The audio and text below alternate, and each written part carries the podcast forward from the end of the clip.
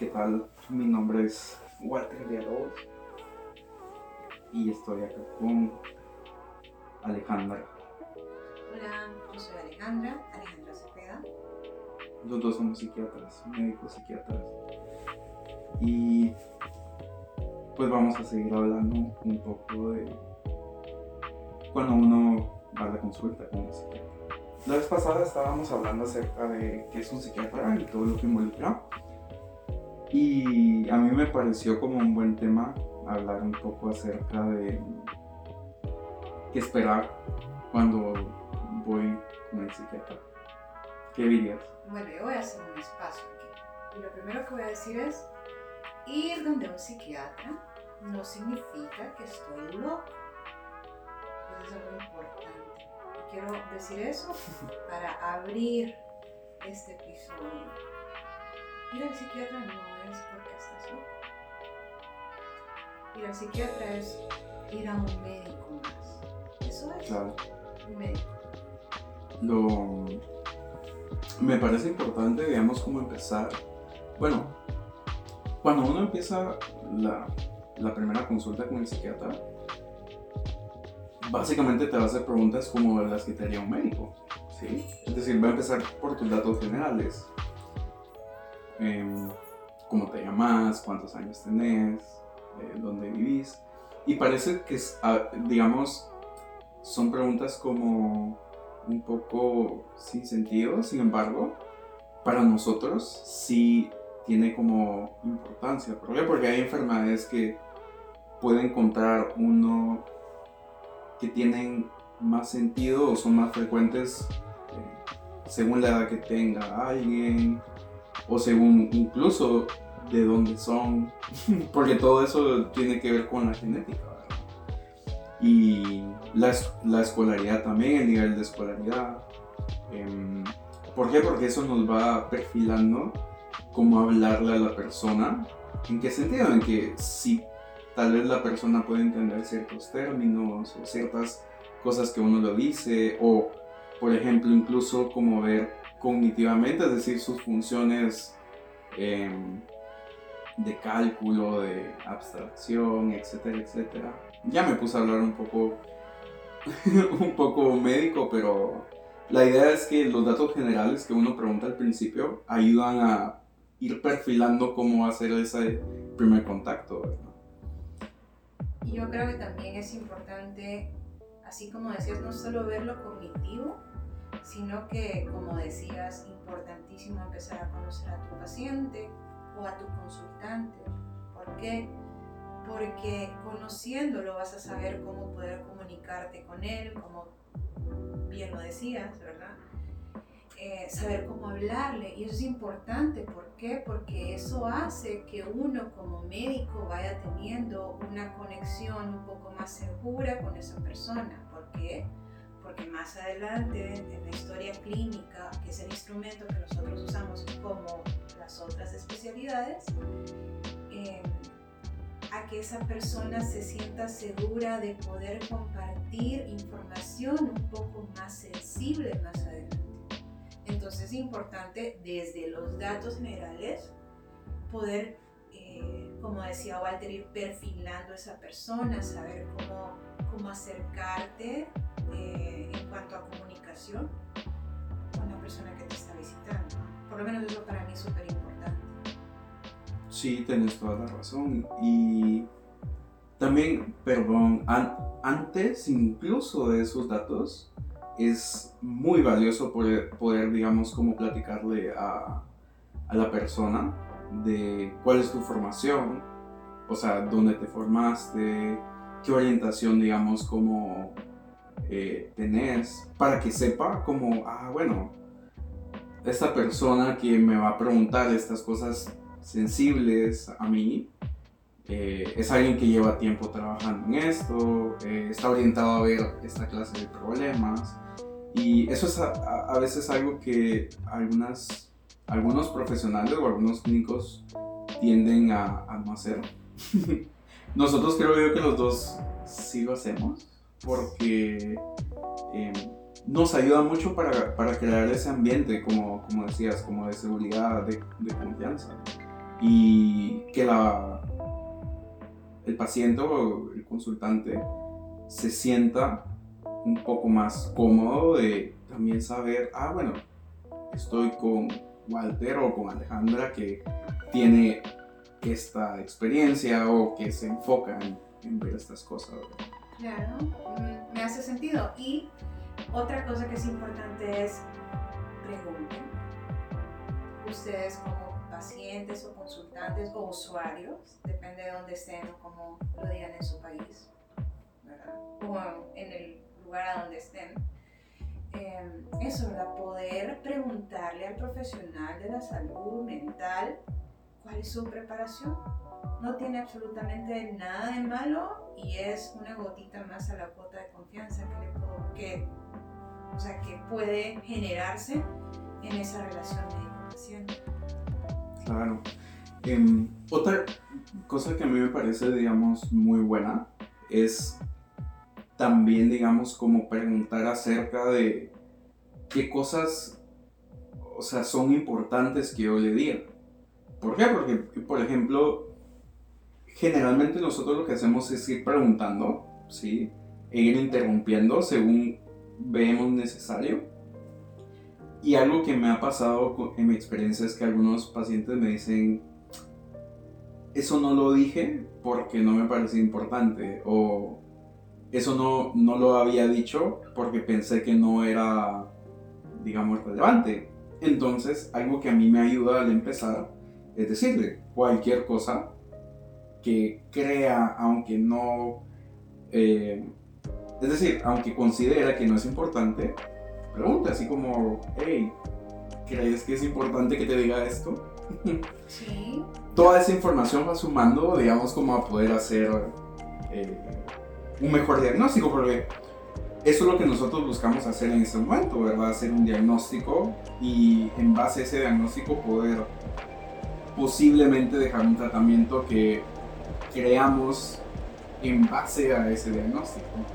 Y el diagnóstico en base a toda la información que logremos recabar ¿verdad? en ese momento. Otra cosa es que estamos hablando de qué esperar en una consulta con el psiquiatra, como ya hemos dicho, vamos a empezar por los, como una historia clínica normal de cualquier médico, porque no ustedes eso. Entonces, empezar por esos datos generales, e ir avanzando poco a poco y es recolectando la información que es importante para nosotros. Y como decía Walter, a mí, por ejemplo, lo que me gusta hacer es decirles, bueno, hay algo que yo no te haya preguntado que para ti es importante que yo sepa. ¿Por qué? Porque así como lo dijo él, hay muchas cosas que, digamos, durante la entrevista quizás a nosotros se nos pasan por alto. Entonces es darle un espacio a la persona que nos visita para que nos diga, ¿verdad? Porque a veces son cosas importantes para ellos y que nos pueden sumar a la historia para poder hacer un mejor diagnóstico y así dar eh, mejor tratamiento. Pues el beneficio siempre va a ser para, para nuestro consultante. Claro. Y, seguro dentro de las preguntas que siguen es un poco, bueno, ¿qué está pasando? qué situación está generando que llega la consulta. Y alrededor de eso es que empezamos a fabricar como un poco la historia clínica, que involucra ver cómo está funcionando esta persona o este consultante en, su familia, en su trabajo, en su comunidad. Eh, ver, digamos, también cómo está un área que a mí me resulta, digamos, como súper vital, que son como los hábitos. Cómo está comiendo, cómo está durmiendo, eh, qué cosas, digamos, como hace de forma rutinaria eh, y cómo esas o esos hábitos son afectados por la situación que está, que está sucediendo en este momento, ¿verdad? Y ahí dijiste algo súper importante y es la situación que está sucediendo en ese momento. Y es ahí por donde empezamos. ¿verdad? Por lo, por lo más reciente, lo más molesto, que es lo que nosotros llamamos la historia de la enfermedad actual. No es que no nos importe lo que pasó hace 10 años, hace, hace 5, hace 7, sino que lo que nosotros hacemos es ver lo que está pasando en ese momento, digamos, lo que más molesta, lo que está más pesado, Y luego vamos a preguntarte acerca de las cosas que han pasado antes, porque sí es importante, ¿verdad? Claro. la cosa es que siempre tratamos de ir en un orden, ¿verdad? Para que vayamos teniendo la entrevista de una forma más efectiva. Claro, y, y esa es otra cuestión, que generalmente la primera consulta o la primera cita, las personas esperan alivio, ¿sí? o sea, esperan que uno le resuelva de X o Y manera. ¿sí? Y muchas veces es muy difícil hacerlo. ¿Por qué? Porque uno tiene que tomar en cuenta todas estas variables de las que hemos hablado y otras que todavía no hemos hablado que vamos a hablar. Entonces, podernos ceñir, digamos, a lo que está pasando ahorita ayuda como a ese primer avance. De que sí, tal vez el problema es algo que ha surgido en tiempo atrás, pero ahorita está creando estas dificultades. Entonces yo pongo más enfoque o mayores esfuerzos a solventar, digamos, como eso de ahorita, en lo que voy trabajando a poder, digamos, como eh, resolver lo otro. Y te acuerdas, yo la vez pasada te decía como un ejemplo que a mí me quedó siempre marcado, que es como si nosotros fuéramos una cuerda y como que está toda enredada, ¿sí? La cuerda, y estamos buscando, digamos, como ese nudo que podamos desenredar para que toda la cuerda se estire y no siga siendo como... La madeja enrollada. Exacto. Em, me quedó eso grabado para toda mi vida. Y, y justo por eso, después de, de, ir viendo como eso de los síntomas actuales, uno ya empieza a preguntar sobre antecedentes médicos, psiquiátricos, alérgicos, etcétera, etcétera, que podrían también, digamos, como impactar o podrían estar creando o sumando al problema actual que se tiene, ¿verdad? Así es, porque miren, o sea, saber, por ejemplo, que una persona padece una enfermedad crónica, enfermedad crónica me refiero, digamos, un ejemplo, la hipertensión o la em, diabetes, eso es importante saberlo porque son enfermedades que están muy, muy, muy relacionadas con padecimientos psiquiátricos, ¿verdad? O también pueden emular algunos, algunos síntomas que parecieran ser eh, psiquiátricos. Entonces, es de suma importancia que como médicos que somos podamos hablar acerca, por eso preguntamos de los antecedentes médicos, o sea, enfermedades que puedan estar o que estuvieron, las alergias, como decía Walter, algún trauma que hayan tenido, golpes importantes, cirugías, ¿verdad? Porque todo suma y todo es importante. Y sobre todo es eh, la historia psiquiátrica también, ¿verdad? Los antecedentes psiquiátricos que puedes tener tú o tu familia. ¿Por qué? Porque como lo dijo Walter desde el inicio, está muy relacionado con la genética. Claro. Incluso uno toma en cuenta mucho, por ejemplo, qué tratamientos ha recibido alguna otra persona que tenga una relación directa contigo. ¿Por qué? Porque eso podría beneficiar la elección de un tratamiento eh, en estos momentos con ese paciente, ¿verdad? Y después ya avanzamos un poco más incluso a un examen físico o a un examen mental dentro de, la historia, que tal vez ahí no nos vamos a detener tanto a explicarlo porque eso es algo más, más técnico, más clínico. Y es antes de eso donde hablamos acerca de eso que ustedes nos quieren contar, de eso que empezó de antes, de esas cosas que pasaron en su vida, que, que son momentos importantes y que han marcado su vida. Ah, sí. La niñez, la adolescencia. Bueno, los que, los que son adultos, ¿verdad? Los que son adolescentes, pues un poco antes. Eh, Entonces ahí hablamos de muchas cosas. Ahí hablamos Claro. de eventos dramáticos, de eventos felices, de, de las parejas, de los trabajos. ¿verdad? Son muchas cosas que sabemos que para ustedes son importantes. Ahí es el momento en donde nosotros nos enfocamos en eso. Y luego de eso, entonces, ya viene la parte técnica, clínica que hacemos nosotros, del examen mental, del examen físico. Para finalizar, llegar a una impresión clínica. Y ahí creo yo que también podemos hacer hincapié de que en psiquiatría nosotros hacemos un diagnóstico longitudinal. Eso quiere decir que nos tomamos aproximadamente unas 3, 4 citas en poder hacer un diagnóstico. ¿Por qué? Porque todo esto que les contamos, que nosotros tomamos en cuenta, es algo que generalmente no podemos recabarlo y no podemos platicarlo de una forma tan precisa, tan suelta o tan fácil de hablar, así como la estamos hablando ahorita.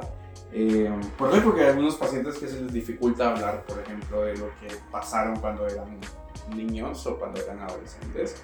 Entonces, eh, si nosotros les pedimos que nos tengan un poco de paciencia, que nos tengan un poco más de consideración en ese sentido, de que seguramente en esa primera cita nosotros no les podemos dar un diagnóstico certero.